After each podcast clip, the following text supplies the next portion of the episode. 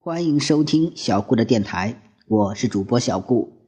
小顾相信，让孩子爱上阅读，必将是这一生给孩子最好的教育投资。今天我要跟大家讲的故事是《龙三太子流浪记》第十二个故事《兵临城下》。藏书阁的书虽然不多，但鉴于走走识字有限，有可能看到了也认不出来。索索决定帮人帮到底。一头扎进书堆，也找起了剑谱。在翻找的过程中，走走真是惊喜连连，不时看到会有地错与少典的各种画面，甚至还有龟师傅当年叱咤四海的威风模样。走走把这些图画小心翼翼地叠好，藏在随身的小包袱里，就仿佛爹爹娘亲和龟师傅就在自己身边。翻了许久。索索终于兴奋地抬起头，高声喊道：“快看，是不是这个？”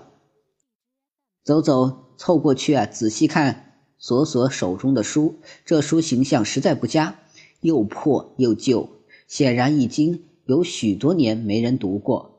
封面上画着一把大宝剑，剑上歪歪扭扭写着“凌渊剑谱”四个大字。走走欢呼一声，说道：“果然被我猜中了。”真的有个剑谱，索索也激动不已。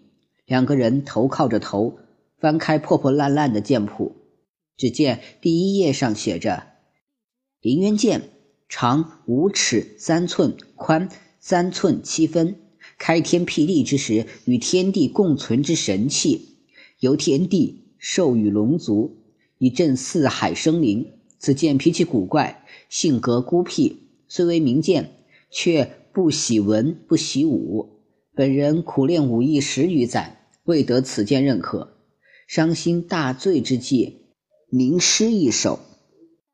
凌渊剑忽现金光，剑芒卷起，万道激流，沉浮于本人脚下，终定龙王之位。本剑谱啊，收录历代龙王获得凌渊剑认可的方式，仅供后世参考。走走皱起了眉头。这下糟了，打架练功什么的我就会，念书吟诗，龟师傅可没教过我。索索安慰道：“别急，咱们参考一下老祖宗们留下来的经验，看有没有什么别的法子。”两个人继续要往下读，只觉得凌渊剑真是一柄爱好广泛、品味超然、令人琢磨不透的剑。认可龙王的方式啊，简直五花八门。无奇不有，这其中有吟诗作对的，有唱歌跳舞的，有烹茶煮酒的，有洗衣服做饭的。最特别的是啊，不知道几百年前还有个龙王在茅坑蹲了一会儿，凌渊剑忽然发出万丈金光。总而言之啊，是很难总结出有什么规律可循。两个人津津有味的把剑谱看了大半本。除了欣赏精彩的情节，好像并没有什么特别的收获。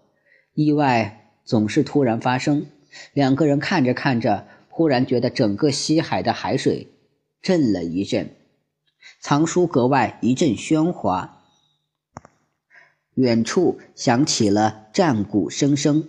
走走暗想不好，冲出藏书阁，拉住一条匆匆赶路的小龙，问道：“出什么事儿了？”那小龙愤然道：“焦族听闻西海失了咱们老祖宗的庇佑，纠集了十万大军，守在西海龙泽之外，只等着一举将咱们河族歼灭。士可杀，不可辱。龙族上下定要与焦族血战到底。”说完，将走走上下打量一番，接着说：“你竟是条战龙，还在这里待着做什么？”快与我同去阵前杀敌！这小龙是个急性子，赶紧拉着走走，就向龙泽外围游去。索索见状，只好握着剑谱，紧紧跟在他们身后。《龙三太子流浪记》第十二个故事《兵临城下》就到这里讲完了。希望大家能喜欢小顾的电台。小顾啊，会努力讲更多的故事让大家听的。谢谢大家的收听了。